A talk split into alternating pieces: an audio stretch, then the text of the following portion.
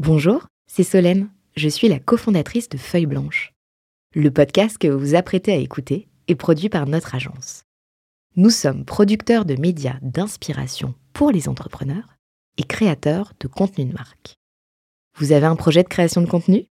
N'hésitez pas à nous joindre sur un café at feuilleblanche.com. En attendant, bonne écoute 40 nuances de Next. Next 40, comme vous ne l'avez jamais entendu, animé par Olivier Mathieu et Thomas Benzazon. On retrouve pour euh, ce deuxième épisode de 40 nuances de Next consacré à Armand, le fondateur de Sendin Blue. Euh, donc euh, Armand, tu es toujours avec nous, on est toujours avec Olivier Mathieu, mon acolyte. Ensemble, on a parlé dans, ton premier premier épisode d'un certain nombre de sujets. On a appris beaucoup de choses, enfin moi en tout cas personnellement sur sur l'email et, et sa responsabilité ou pas écologique. Mais et on a aussi évoqué sur une suggestion d'Olivier ce, ce documentaire Netflix The Social Dilemma derrière nos écrans de fumée en français. Et il y avait un un, un questionnement dont, dont, je voulais te faire part euh, parce qu'on est euh, entrepreneur, on est également citoyen et on, on, on, a beaucoup abordé la question de l'empire euh, et l'emprise des, des, GAFA. On a moins parlé de ce que ça voulait dire euh, pour nos sociétés, nos démocraties, le vivre ensemble et, et notre capacité à se mettre d'accord sur une vérité. Euh, ce, documentaire mettait en avant le fait qu'on vivait presque dans des mondes parallèles avec des informations qui ne sont pas les mêmes et du coup une incapacité à un moment à se mettre d'accord. J'aurais bien aimé euh, avoir ton, avis là-dessus dans, une, une partie de, de, ton 40 nuances de Next qui est plus personnelle. Je pense que c'est ce qui se passe aux États-Unis, malheureusement, euh, c'est sans doute, sans doute ce qui nous attend demain. Pense que ces, réseaux sociaux, en effet, ont, créé des, des, bulles, euh, des, des, bulles euh, où finalement euh, les gens se, se rencontrent, se retrouvent autour de, autour de semblables et se rencontrent de moins en moins et ont de plus en plus de mal à, à, à vivre ensemble. Hein. Pour moi, le, le peut-être l'élément qui, qui le qui, qui, est pour moi le plus, le plus, le plus symptomatique, euh, enfin peut-être le, le, premier élément de, de cette crise qui s'annonce euh, en France, ce serait les gilets jaunes. Hein, on a vu euh, le décalage énorme entre entre, une, entre une élite, entre, entre une entre une élite qui a été qui a été élue et puis puis des gens qui sont plus du tout qui sont plutôt qui sont plutôt représentés par par le pouvoir.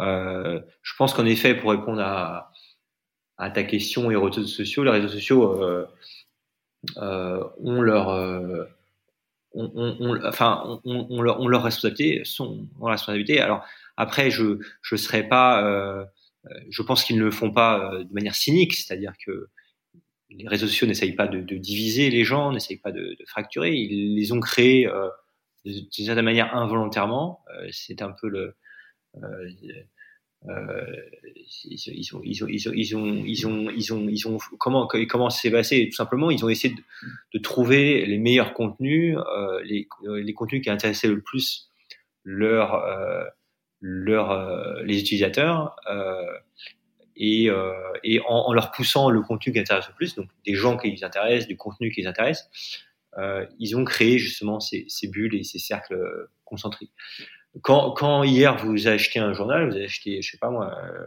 euh, euh l'Est républicain ou alors, ou alors Le Monde, vous savez en fait euh, qui euh, va lire ce contenu, euh, vous savez à combien d'exemplaires il est tiré. Euh, vous avez en fait un, un, un, un contexte dans lequel cet écrit a été, a, été, a, été, a été fabriqué. quand, vous, quand vous avez du contenu qui est poussé par des, par des algorithmes d'intelligence artificielle hein, qui, qui, vont, qui vont essayer d'optimiser euh, votre, votre, votre, votre, bonheur à lire, on va dire, euh, vous avez plus ce contexte. Vous avez, c'est ça le gros problème avec l'intelligence artificielle, machine learning, c'est que euh, c'est une boîte noire, c'est-à-dire qu'on ne sait pas ce qui est enfin, on sait ce qui est optimisé, on connaît l'entrée, on connaît la sortie, mais on ne sait pas comment les choses sont fabriquées entre les deux, et ça pose un gros problème de, de lisibilité, et euh, tu as raison de dire, de, de vivre ensemble. C'est-à-dire que comme, comme euh, euh, les gens lisent des contenus différents, euh, ont des, des, des, des, sont dans des bulles différentes, euh, ça, ça ne permet pas de, de, de créer un, un, socle commun d'information. Hein. Je, je, je, donc c'est en effet assez préoccupant. Et du, du coup, la question, c'est notre euh, capacité, même personnelle. Hein. Quand je dis qu'on est chacun dans, dans des bulles, c'est y compris toi, y compris moi, y, compris Olivier. à quel moment on, on, remet en question ce qui nous est présenté en, en ayant conscience du biais algorithmique euh, ça, ça, pose, euh, ça pose beaucoup de questions. Et, euh, et la question d'après, c'est comment on, on, le partage à, à nos enfants. Je sais pas d'ailleurs si, si, si tu en as et si c'est des questions que, que, que tu te poses mais au-delà du fait d'en avoir, ça n'empêche pas de s'interroger sur la manière dont, on éduque les, les jeunes générations à ces sujets-là. Moi, j'ai deux, euh, deux, deux, deux, enfants de, de, 6 et 4 ans. Euh, j'ai pas encore, euh, j'ai pas encore eu ces questions, ces, ces dilemmes technologiques. Ils sont trop petits. Nous, on a pas choisi de pas avoir d'écran du tout, donc ils ont, enfin, ils doivent voir un, un dessin animé tous les mois, donc on est très, très, très très peu portés sur les écrans. Après, euh, on les manipule beaucoup, donc j'imagine que ça, ça doit faire naître des, des, des envies de les, de, de, de, les regarder. Ils nous réclament beaucoup, mais nous, on est vraiment euh, très anti anti écran. Euh, je pense que pour l'imaginaire des enfants, euh, pour pour pour pour leur leur éducation, les, les, les l'écran n'aide pas. Même si on se dit, bah voilà, il va avoir une histoire, il va avoir plein d'histoires. Et en fait, ça, je pense, ça clôt l'imagination parce que le, l'imagination, elle est, elle est, elle est encore plus forte quand il n'y a pas de, quand il a pas d'image, euh, quand, quand il y a juste euh, du texte, quand il, ou alors quand il crée lui-même à, travers le jeu, à travers les, les jeux qu'il peut avoir, il va, il va se créer ses univers. Je pense que c'est quelque chose de vachement important pour un enfant de créer son, imagination. Donc voilà, donc voilà pourquoi on n'est pas très euh, avec ma femme euh, très très pro écran, euh, pas, pas, pas, du tout. Après, euh, je me suis pas encore posé la question pour être honnête euh, quand ils auront 10, 15, 15 ans, à quel moment le smartphone, à quel moment les réseaux sociaux.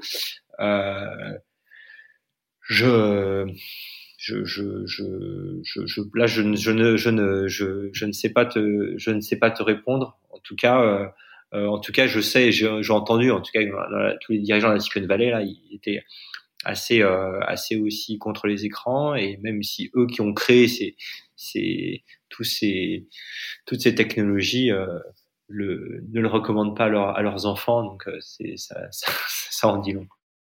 Moi-même, moi-même qui ai des enfants adolescents, je peux te, te préparer au monde qui t'attend. Euh, il est effectivement un peu inquiétant puisque moi, moi j'étais plutôt euh, parmi ceux qui avaient confiance dans le fait que la nouvelle génération peut-être parviendrait à maîtriser l'outil plus facilement que nous sous ceux qui sont appelle les, digital natives, les millennials, enfin ceux qui naissent en fait avec euh, la génération écran. Je crois qu'on date de, de 96, la, la, première génération qui a eu euh, les, des écrans dès le collège. Donc euh, à partir de ce moment-là, et, tous ceux qui sont nés après 96 sont effectivement baignés ou immergés dans cette civilisation. Et d'ailleurs, je recommande aussi le, le livre de La civilisation du poisson rouge de Bruno Patino, qui avait il y a un ou deux ans été très, enfin très clair, très synthétique sur ce qu'on appelle l'économie de l'attention, qui est celle qui est décrite aussi hein, dans le fameux documentaire de Netflix dont on parle, qui est derrière nos écrans de fumée, à savoir qu'effectivement, il y a d'une part euh, un indicateur qui est optimisé, qui est celui du, du temps passé devant les écrans, euh, et ça, c'est celui de, c'est celui qui fait qu'à un moment donné, on passe de plus en plus de temps parce que ça optimise évidemment ensuite l'exposition publicitaire. Et puis il y en a, il y en a un autre après qui est celui de l'addiction, qui est euh, le fait de faire revenir devant les écrans euh, avec euh, pratiquement euh, de manière physiologique des poussées de cette hormone qu'on appelle la dopamine, qui est, qui est aussi l'hormone du plaisir d'être ensemble, du plaisir social, et qui existe bah, notamment aussi dans les jeux en réseau, dans les jeux vidéo, dans les réseaux sociaux, etc. Et donc effectivement, on se rend compte que peut-être il faut qu'on soit moins optimiste que ce que j'étais vis-à-vis des adolescents, parce qu'ils sont complètement dominés par le sujet et ils perdent beaucoup de temps d'attention et de temps de concentration. T'évoquais, Olivier, euh, un, ouvrage hein, que tu nous recommandais. Ça, nous permet peut-être de, passer à, notre rubrique euh, s'inspirer, respirer, comprendre ce qui euh, intéresse. Où est-ce que tu vas puiser, euh, Armand, euh, ton, ton, énergie, tes réflexions et, peut-être les, idées, que ce soit pour ta boîte ou pour ta vie. Je te propose d'en discuter après ce jingle. S'inspirer. Respirer.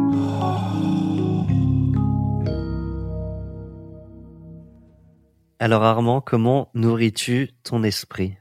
Euh, Bonne question. Je pense que je pense que je pense que c'est vrai qu'on on a des vies. Enfin moi j'ai une vie un peu à à, à, à 300 à l'heure et donc et donc en effet, euh, je pense que le, le la, la, source d'inspiration, enfin je dirais pour ma boîte en tout cas, à titre pour, pour, en tant qu'entrepreneur, ma source d'inspiration première, c'est mes premières euh, premières années euh, d'entrepreneuriat au contact euh, des de mes clients, au contact de leurs difficultés, au contact aussi de me rappeler les difficultés que j'ai eues à ce moment-là.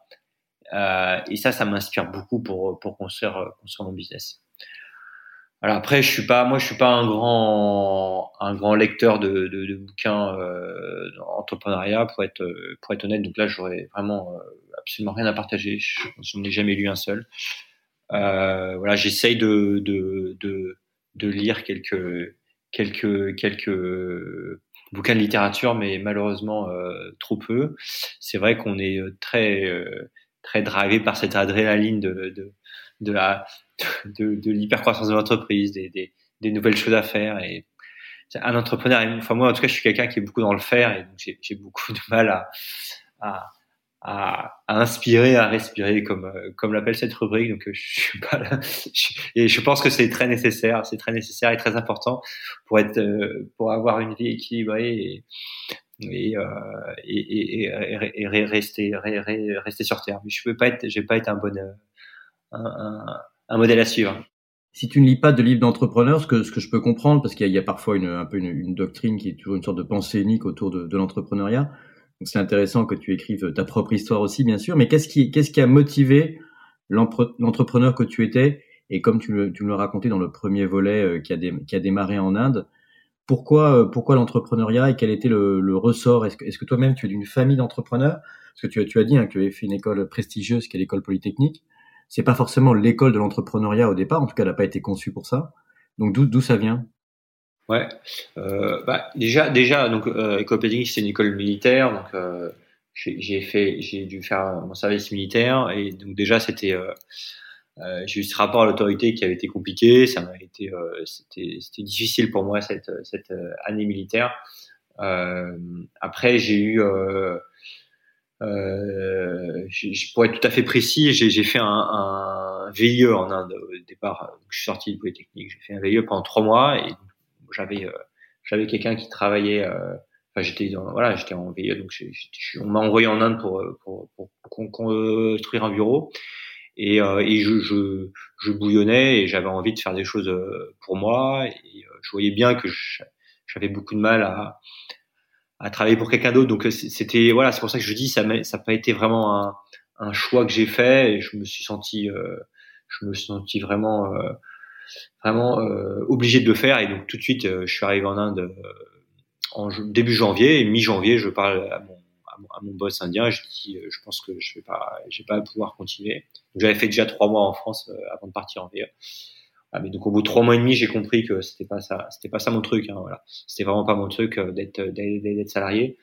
Euh, j'avais j'avais soif de soif de faire beaucoup et donc c'est pour ça que là, à un moment donné, bah, je mets je mets une annonce, je me dis voilà, je cherche un entrepreneur pour lancer un projet en comptabilité, en saisie, en, en saisie euh, saisie manuelle, en, en, informatique ou alors en, en traduction. J'avais vu un peu les secteurs. Entrepreneur cherche idée euh, ouais, cherche, désespérément. Cherche, cherche, idée, cherche partenaire, voilà. Et puis un gars, il y a un seul gars qui a répondu à mon, à mon annonce et ça a été. Et c'était le, le bon. gars avec lequel avec lequel j'ai fait euh, j'ai fait euh, plus plus de dix ans. Voilà. Je, après, je suis pas d'une famille d'entrepreneurs. Je, je, me demandais si on pouvait revenir une seconde sur, sur l'école euh, polytechnique, au-delà au de la partie euh, militaire, parce que c'est quand même une des plus belles marques d'enseignement mondial. Euh, Moi-même, je suis fils de polytechnicien. Et au-delà du bal Oui, au-delà du bal de Polytechnique. J'en profite pour saluer mon, mon papa polytechnicien. Donc, euh, en tant que physio-polytechnicien, je, je, vois à peu près de quoi il s'agit.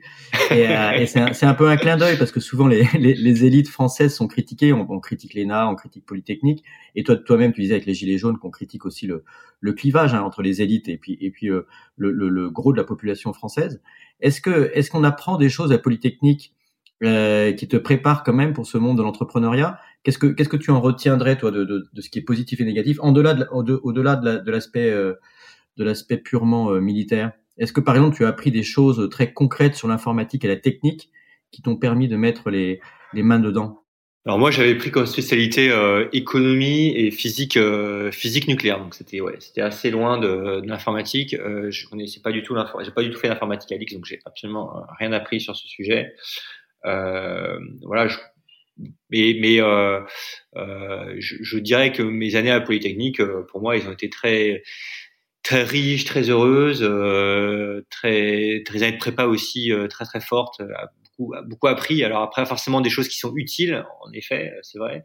Mais en fait, vous apprenez des euh, des méthodes, vous apprenez à travailler, vous apprenez à, à travailler en groupe. Alors sans doute pas assez. Hein. Quand je vois l'école de commerce, ils travaillent beaucoup en groupe. Nous, on travaille de temps en temps en groupe, mais pas, pas, sans doute pas assez, mais en tout cas, on, apprend, euh, on apprend des choses. Et le fait juste d'apprendre des choses euh, euh, avec des, des, professeurs très inspirants, très inspirés, moi, même si c'est pas, en effet, très très utile, concrètement, ça, ça prépare, ça prépare une, une, machine. En fait, c'est un peu des, des machines à réfléchir, des machines à, à exécuter qu'on va qu'on va qu'on va fabriquer à, quoi fabriquer à Polytechnique. Hein. C'est comme ça que je je, je les choses, euh, même si euh, tous les gens qui ont suivi euh, la, les, les, cours de, de, de, de, physique nucléaire ou de, de, de, d'économie théorique euh, euh, ne vont avoir aucune application. Et je connais très peu de gens qui sont, qui sont chercheurs maintenant de, de mes amis polytechniques. Sur ces sujets-là. Euh, mais c'est quand même des, c'est, c'est, apprendre à apprendre, c'est, c'est apprendre à apprendre en fait, hein, beaucoup cette école, je, je, je, dirais.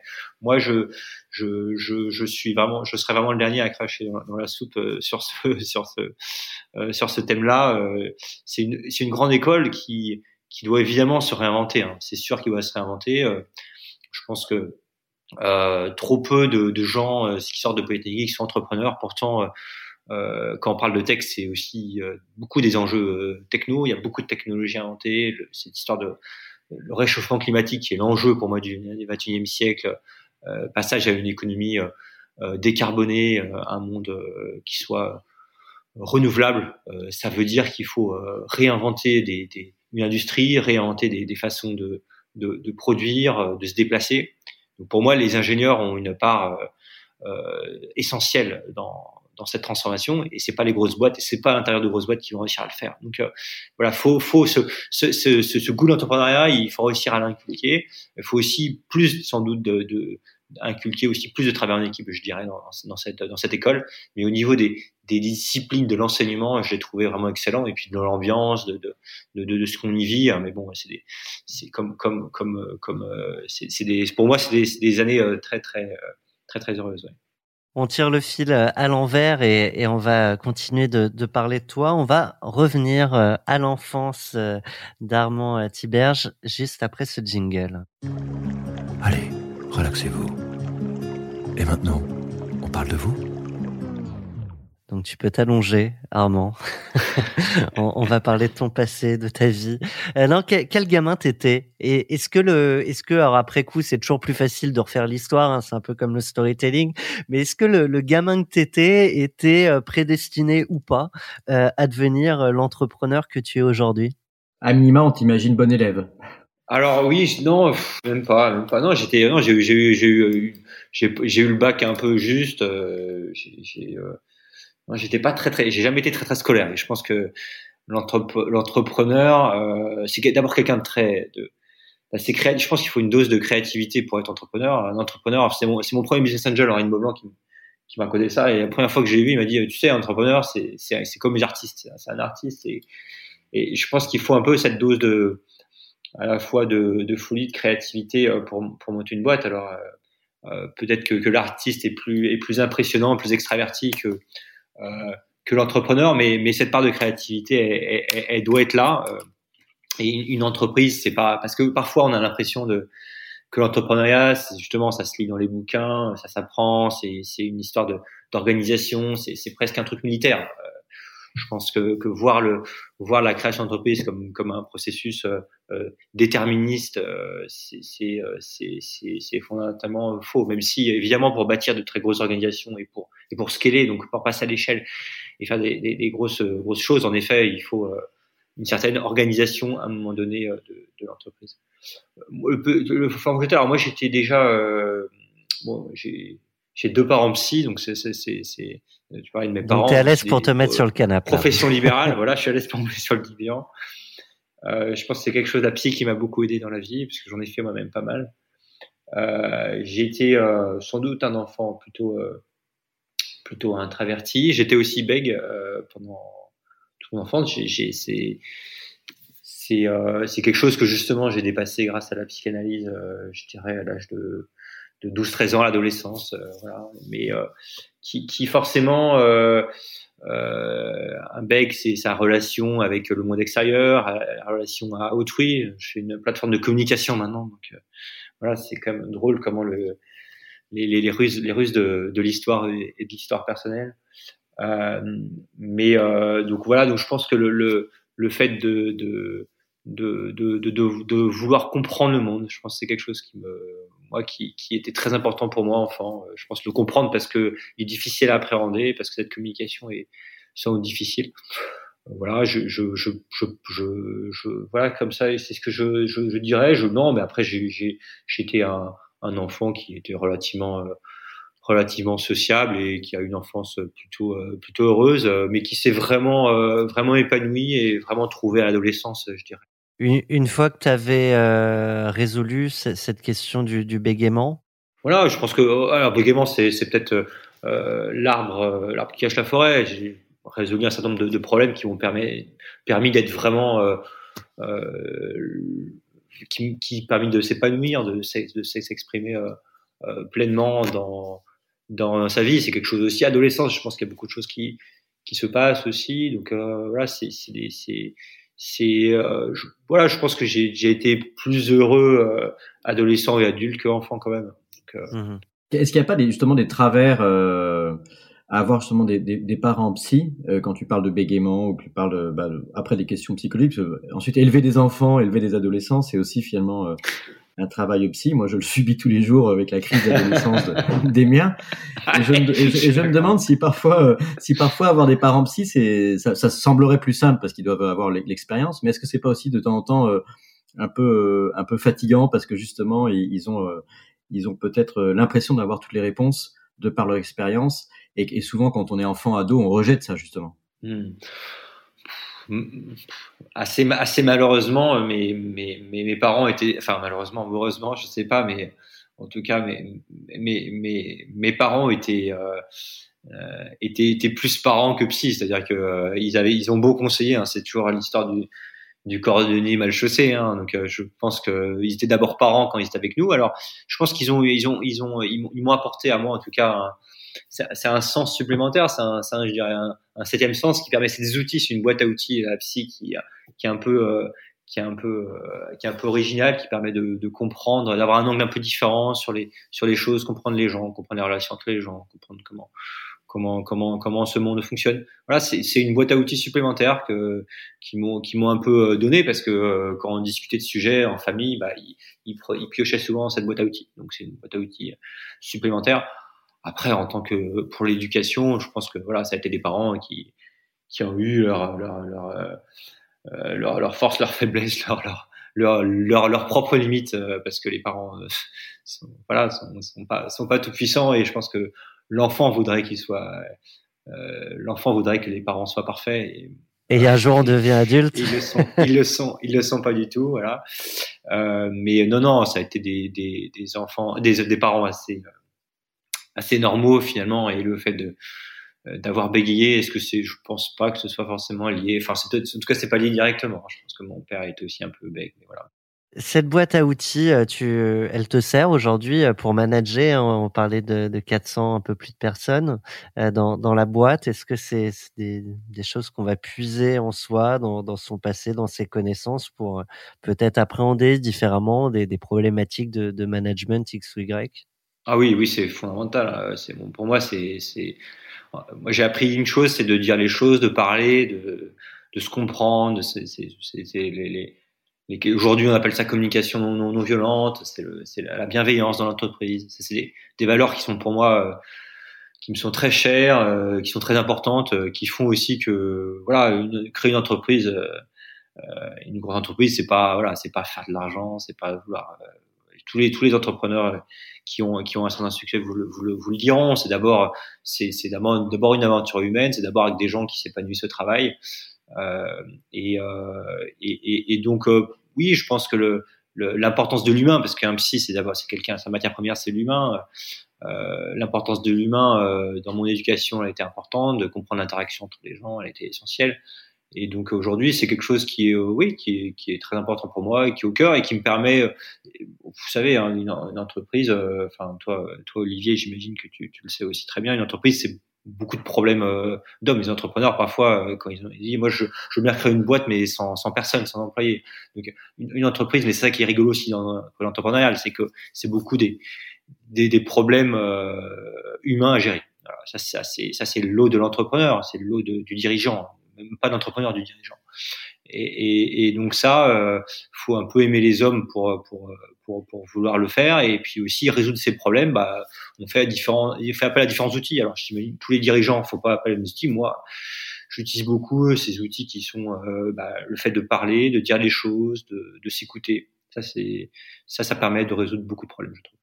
Et est-ce que après 13 ans de 13 ans d'entrepreneuriat, je me posais une question, excuse-moi Thomas, qui était euh, est-ce que toi, tu, tu vois comment tu as évolué? Est-ce que tu es capable de dire euh, ce que tu amélioré chez toi? Et euh, aussi peut-être ce que tu n'aimes pas faire? Parce que c'est une question qu'on se pose et on a au départ, quand on est entrepreneur, on fait tout. On est un peu l'homme orchestre. Aujourd'hui, 400 personnes, forcément, il y a, y a de l'organisation, du management, de la délégation. Est-ce que tu arrives à dire euh, ce en quoi tu es pas bon euh, et ce que tu aimes faire? Alors, sur la première question, est-ce que j'ai évolué je pense que j'ai pris un peu plus confiance en, moi euh, durant ces 13 ans, parce que voilà, quand, on a, quand on a monté un truc avec 400 personnes, on se dit, bon, bah, quand même, on n'est pas. Euh, on, peut un peu faire quelque chose de, de, sa vie. Hein. Je, dis ça de manière un peu, un peu, un peu, un peu un euphémisme, mais euh, donc la, la, confiance en soi, elle, elle, vient un petit peu. Euh, le fait euh, Deuxièmement, oui, je pense qu'on est, on voit aussi beaucoup plus ce qui est important et ce qui est moins important. Euh, c'est aussi des contraintes de temps. On peut pas faire tout faire, euh, euh tout faire, euh, tout faire soi-même évidemment, mais même tout faire, tous les sollicitations. On a beaucoup de sollicitations, on est très sollicité, donc pouvoir savoir ce qui est important et ce qui est moins important, je pense que c'est quelque chose qu'on gagne aussi beaucoup avec les avec les années. Euh, euh, et puis après, pour répondre à ta, à ta, après, je, je, sans doute que juste pour finir, peut-être que l'énergie vitale qu'on a quand on crée la boîte et quand on a 23 ans, est plus importante que quand quand, quand on a quand on a quand on a quand on a 37 ou 38 euh, 38 euh, aujourd'hui. Euh, voilà, mais l'énergie vitale, elle est, elle est fondamentale à l'entrepreneur et je, moi, je pense que je, j'ai toujours beaucoup d'énergie vitale et ça, c'est ça qui permet de de driver, de, de, d'irriguer la, boîte avec son énergie vitale. Après, sur la seconde question, qui est euh, ce que j'aime faire et j'aime pas faire, euh, euh, bah, enfin oui, je, je, suis assez clair sur ce que ce que j'aime pas faire, euh, et, et, en particulier, c'est un problème aujourd'hui hein, pour nous qui devons euh, nous structurer. C'est tout ce qui est de l'ordre de, de, de l'organisation, des process, de, de, de bien définir les choses, de bien cadrer, de pas de pas partir dans tous les sens, de donner une direction claire, tout ça. Voilà, c'est encore une fois, moi je suis plus du côté du, du, créatif que de que de la, que de la machine militaire. Ça veut dire que tu t'y colles quand même et tu euh, et tu prends sur toi ou que tu trouves une personne qui le fera de fait bien mieux que toi? Euh, le, ouais, c'est aussi la question de la délégation qui est pas quelque chose de facile euh, quand on est entrepreneur, euh, quand on a son bébé, on a son truc qui qu'on a qu'on a créé. Alors on essaie de déléguer, mais euh, ouais, j'essaie j'essaie de déléguer, mais c'est vrai que je vois que assez rapidement je peux remettre euh, je peux remettre les mains dans le dans le cambouis facilement. Euh, oui, je dirais que la solution, enfin moi, la solution que, enfin, ce que j'essaie de faire, c'est de, c'est de, c'est de, c'est de, s'entourer de gens qui sont très complémentaires de moi, et je dirais, qui, et qui m'impressionnent, euh, qui travaillent chez moi, et qui m'impressionnent tous les jours, et qui, et qui sont bien, bien supérieurs à moi euh, euh, sur toutes ces questions. Donc euh, c'est ça, c'est ça qui est, qui est aussi la force du collectif et de travailler à plusieurs, c'est qu'on n'est pas bon partout et que j'ai des gens autour de moi qui, qui font ça, euh, qui, qui organisent les choses beaucoup mieux que moi. Donc, euh, ouais. Je leur, je leur tire, je leur, je leur tire ma, ma révérence, leur ma révérence, mon chapeau. Ouais. Armand, est-ce qu'il y a un mantra, et on finira sur cette partie, euh, sur cette question, euh, est-ce qu'il y a un mantra qui a construit euh, ta vie? Je me rappelle de, de, notre toute première invitée sur 40 nuances de Next, Julia Bijawi de, de qui disait « L'avenir appartient à ceux qui se font confiance euh, Est-ce que c'est quoi le mantra euh, d'Armand Tiberge? Bah, Moi, ce que j'ai, ce que j'ai beaucoup euh, ce que j'ai constaté, c'est que le, euh, le, le, le, mantra, le, le, pardon, le, le, plus important euh, dans la vie d'entrepreneur, c'est c'est la c'est la résilience. Hein. On le dit beaucoup, mais euh, vraiment, euh, enfin c'est c'est c'est dans le même dans la même lignée que que que que ce qu'elle que, que, que, que ce qu'elle a dit.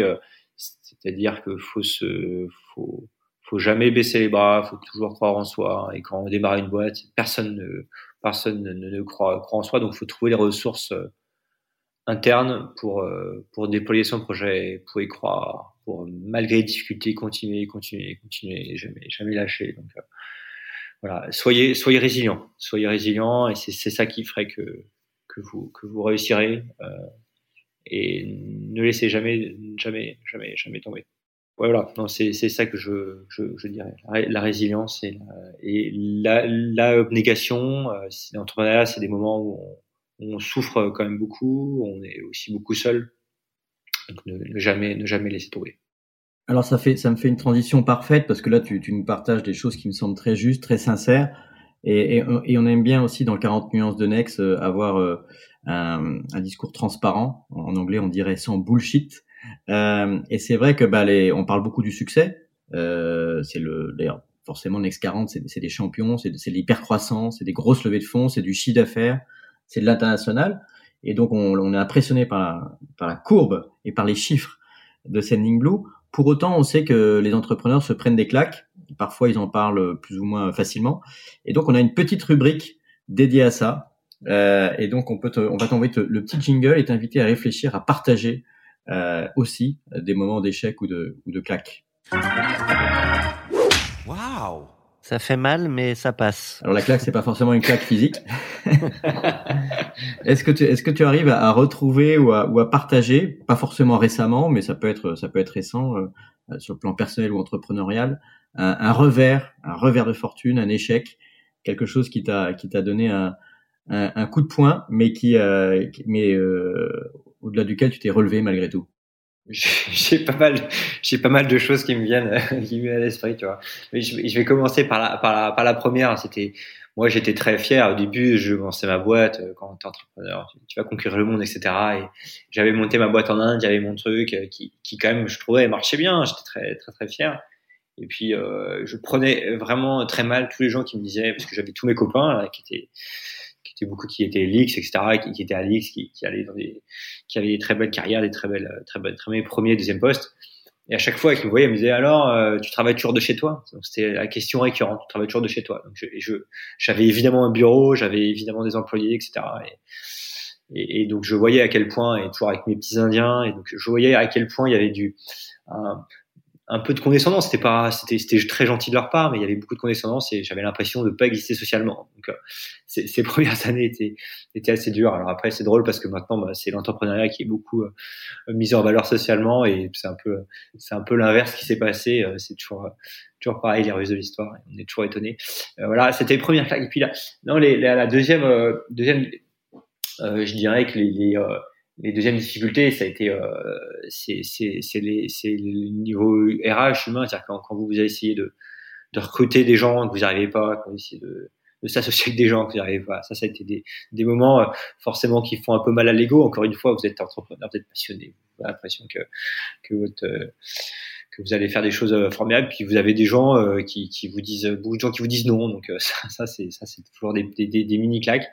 voilà. Et puis le troisième euh, troisième chose qui m'a qui m'a qui a été dur à vivre pour moi, c'était à un moment donné dans le milieu de, enfin dans les, les, premières années de Sunny Blue, euh, j'ai eu un conflit important avec euh, avec avec mon actionnaire euh, à l'époque. Et donc là je me disais bah, la boîte elle marchait elle marchait très bien. Et je me suis dit bon bah, c'est, c'est donc on n'arrivait pas à se mettre d'accord. On était vraiment en désaccord très fort les avocats etc et donc j'ai dit bah, bah c'est comme ça. Moi, je, je, je, refuse de travailler pour, pour ces actionnaires. Et donc, je me suis dit, bon, ben, je me laisse complètement aller, j'arrête, je, je, je, fais vraiment le minimum.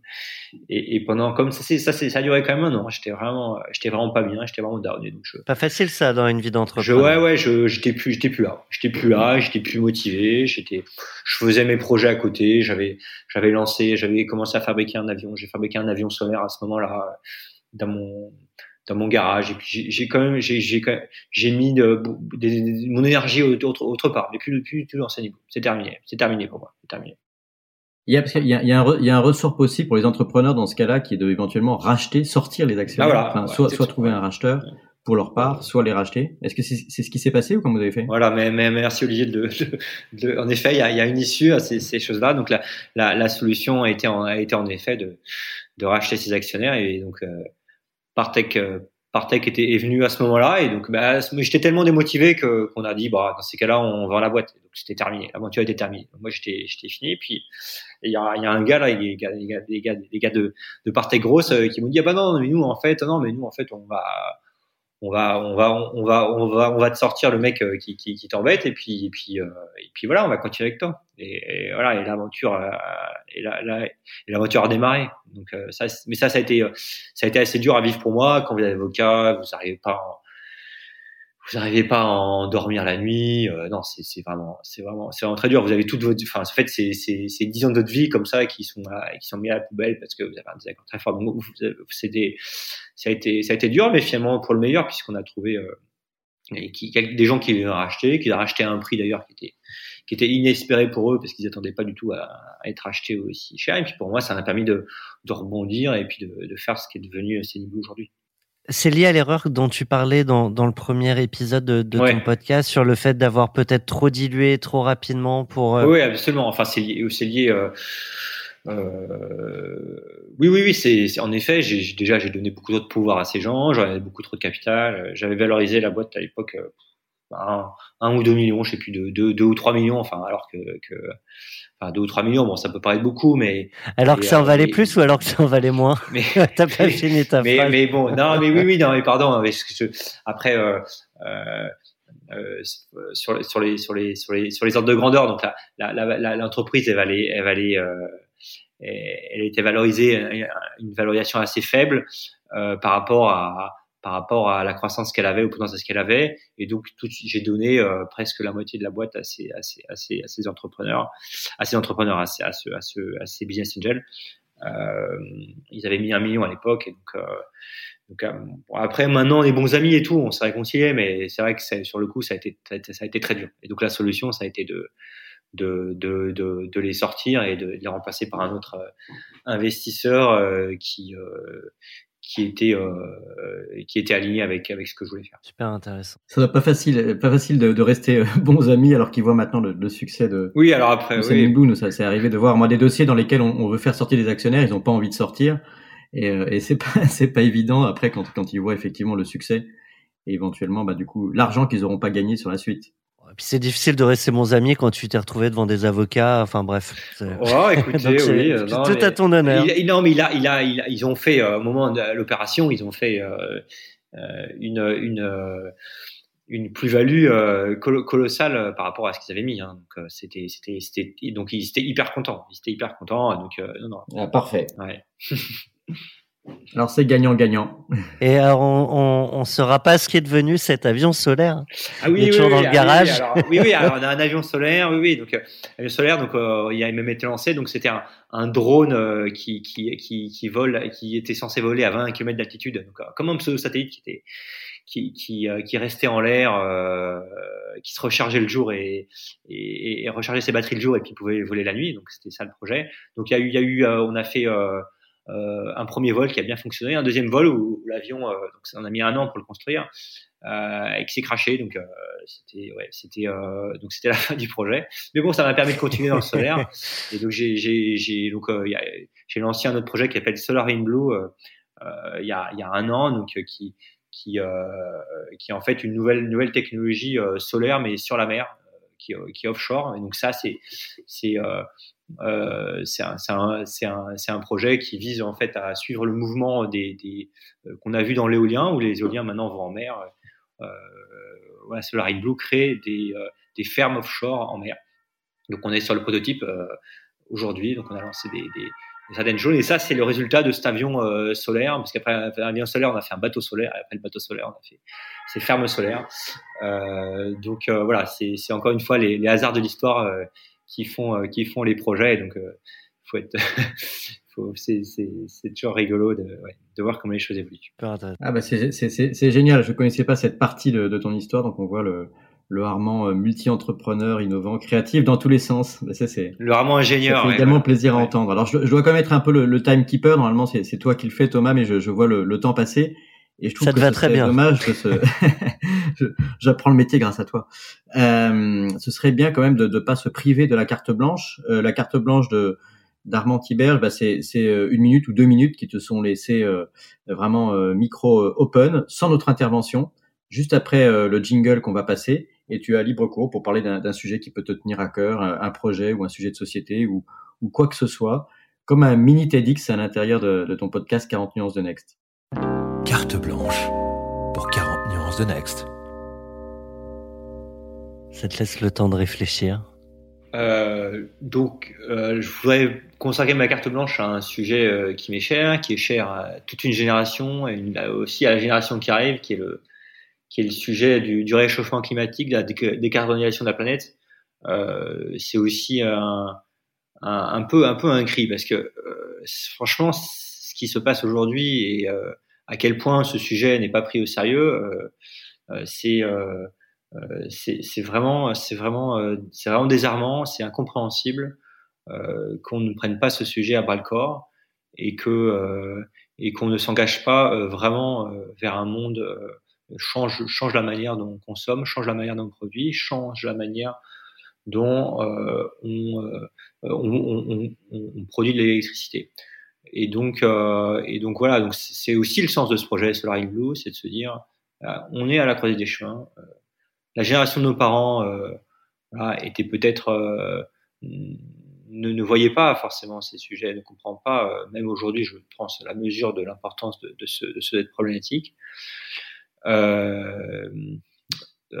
donc, et donc, c'est notre génération, nous maintenant, qui arrivons au pouvoir, qui avons une responsabilité historique en tant que citoyen, en tant qu'entrepreneur, euh, de, euh, de faire changer l'histoire et de faire que ce, euh, ces prévisions alarmistes de, de de température euh, n'aviennent pas et de pouvoir livrer un monde, un monde plus soutenable à nos enfants.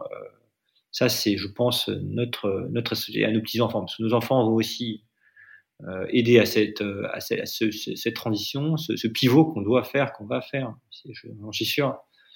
En tout cas, on a perdu beaucoup de temps et, je trouve que c'est pas, c'est vraiment pas responsable et je pense que l'histoire euh, nous pointera du doigt parce qu'on n'a pas pris notre responsabilité euh, sur ce réchauffement climatique. Alors, on n'est pas seul, certes, mais par contre, en France, euh, on est, on est souverain et on peut montrer l'exemple, on peut prendre des, mesures fortes euh, pour pouvoir euh, changer changer euh, changer les choses. C'est qu'une histoire de volonté politique. Et il faut arrêter de se dire ouais mais les États-Unis ils sont pas dans ils ont ils ont pas signé accord de Paris et les Chinois les Indiens les trucs non non non faisons les choses en France à notre échelle déjà et on sera un exemple aussi pour eux.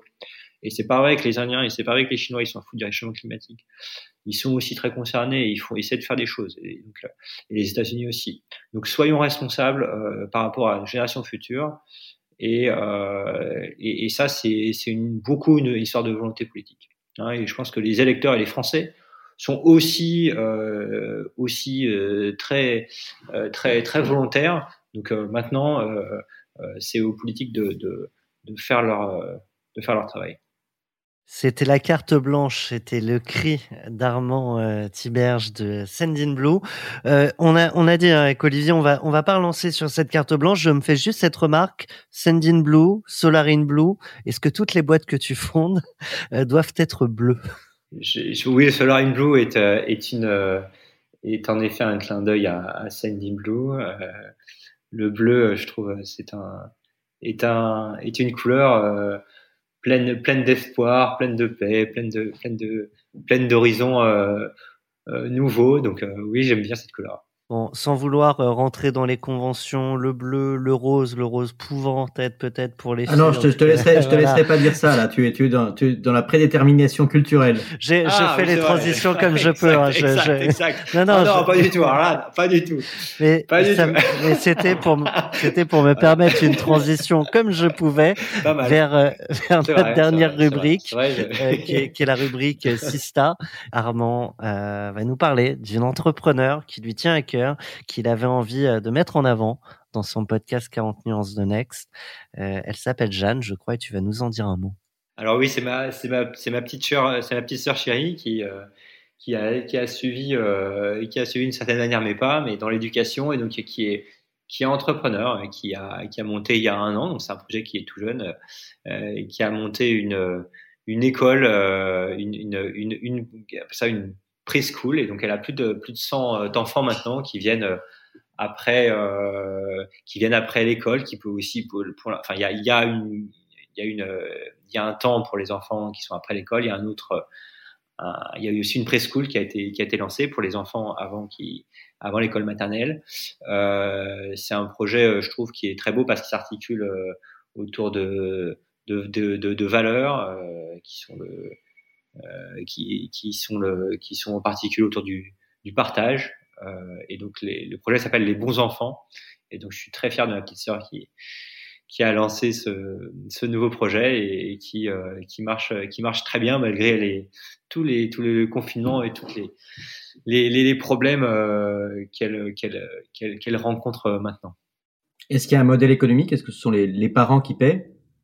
Euh, alors dans le cas de la preschool, euh, ça peut uniquement être, sur l'argent de poche. Ça peut être, ça peut être, euh, ça peut être sur le, euh, ça peut être l'entreprise qui, qui prend en charge une partie.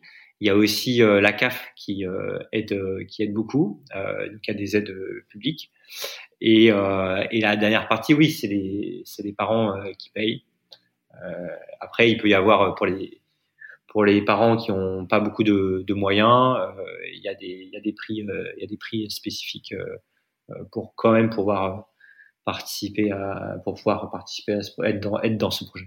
Armand, on va se faire ton porte-parole avec notre associé Solène Etienne pour lui poser une question de ta part. Qu'est-ce que tu souhaiterais lui demander à, à ta sœur Jeanne?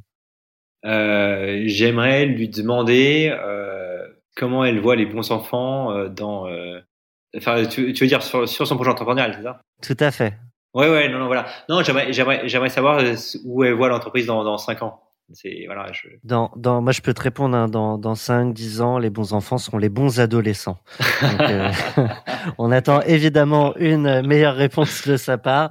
On, on va te remercier, Armand. C'était euh, très intéressant. Moi, j'ai appris plein de choses avec toi euh, pendant, pendant, ces presque deux heures euh, qu'on a passé ensemble. D'où l'intérêt aussi de découper en deux épisodes.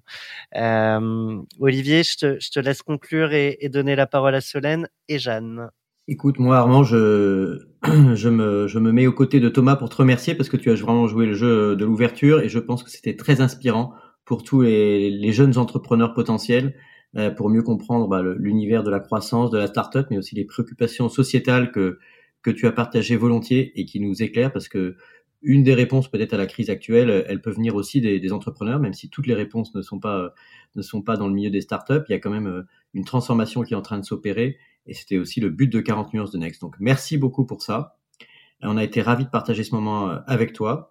Et on va conclure avec, avec Jeanne et Solène pour leur laisser la parole et que ce soit le, le point final de ton podcast 40 nuances de Next. Merci encore.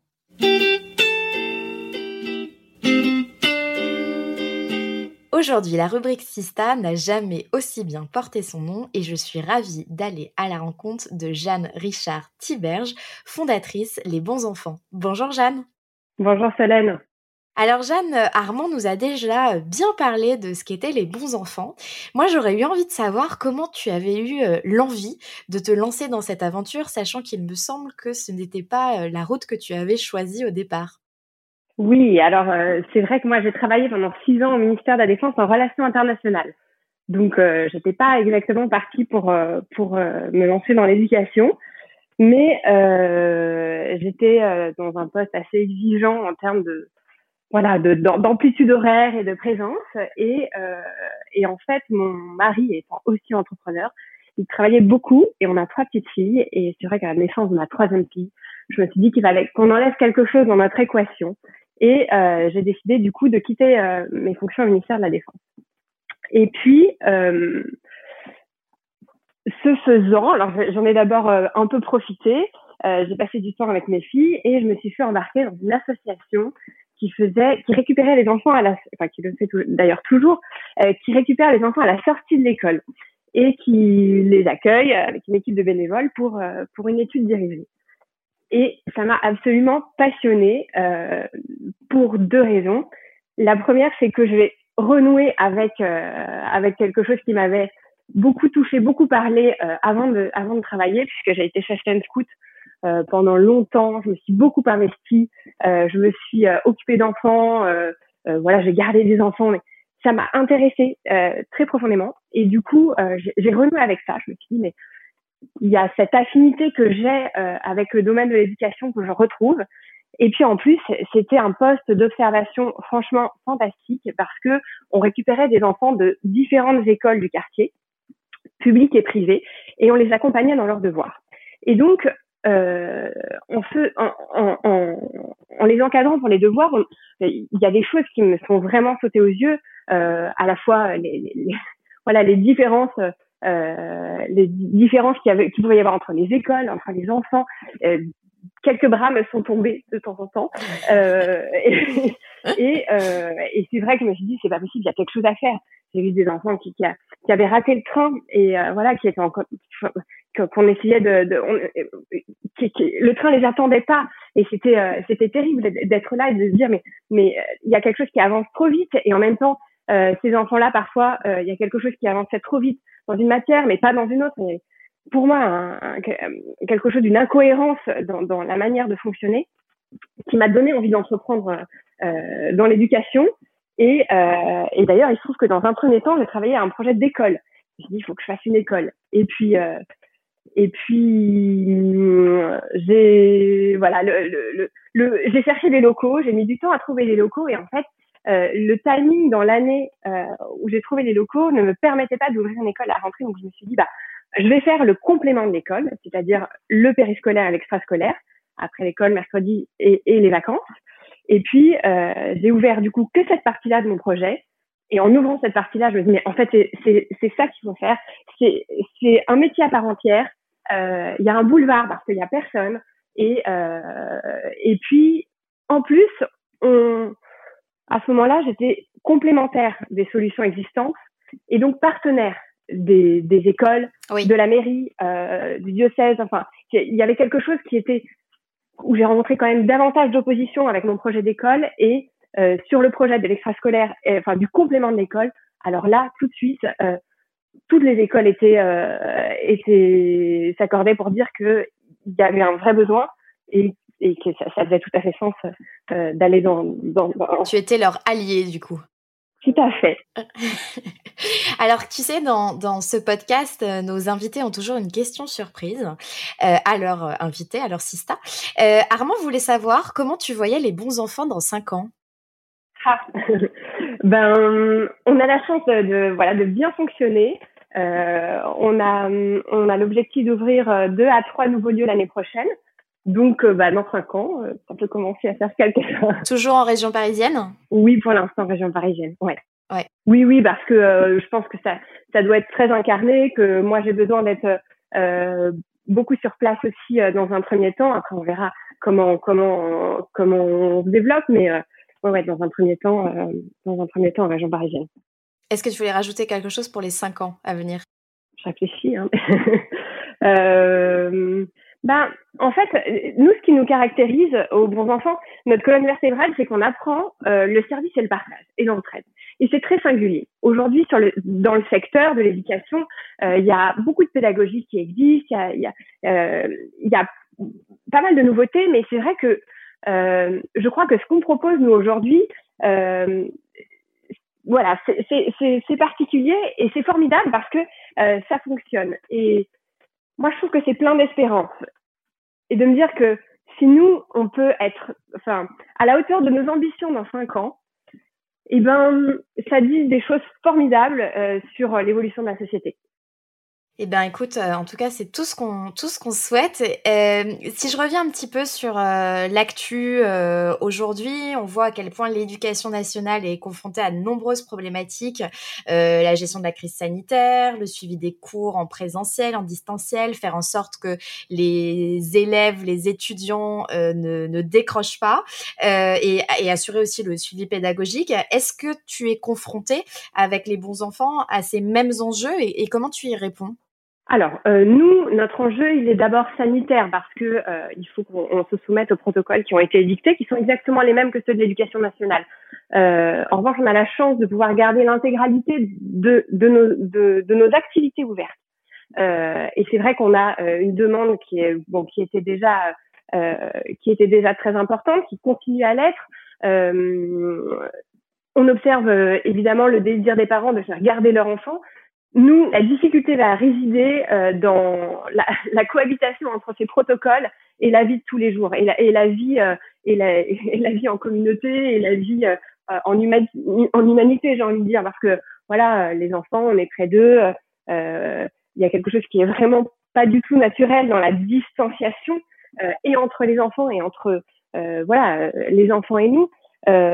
donc c'est voilà, la difficulté, c'est comment faire pour intégrer euh, toutes ces, ces, ces, ces, nouvelles normes euh, sans perdre notre notre authenticité, notre euh, voilà, sans, sans, sans, renier quelque chose de, de ce qu'on fait, dans lequel on croit profondément. Donc beaucoup d'enjeux et beaucoup de, de, challenges et de défis actuellement. Tout à fait, exactement. Jeanne, merci beaucoup pour cette, cette interview et je te souhaite d'ouvrir beaucoup de, de structures Les Bons Enfants. Merci Solène. À bientôt. 40 nuances de Next. Le Next 40, comme vous ne l'avez jamais entendu, animé par Olivier Mathieu et Thomas Benzazon.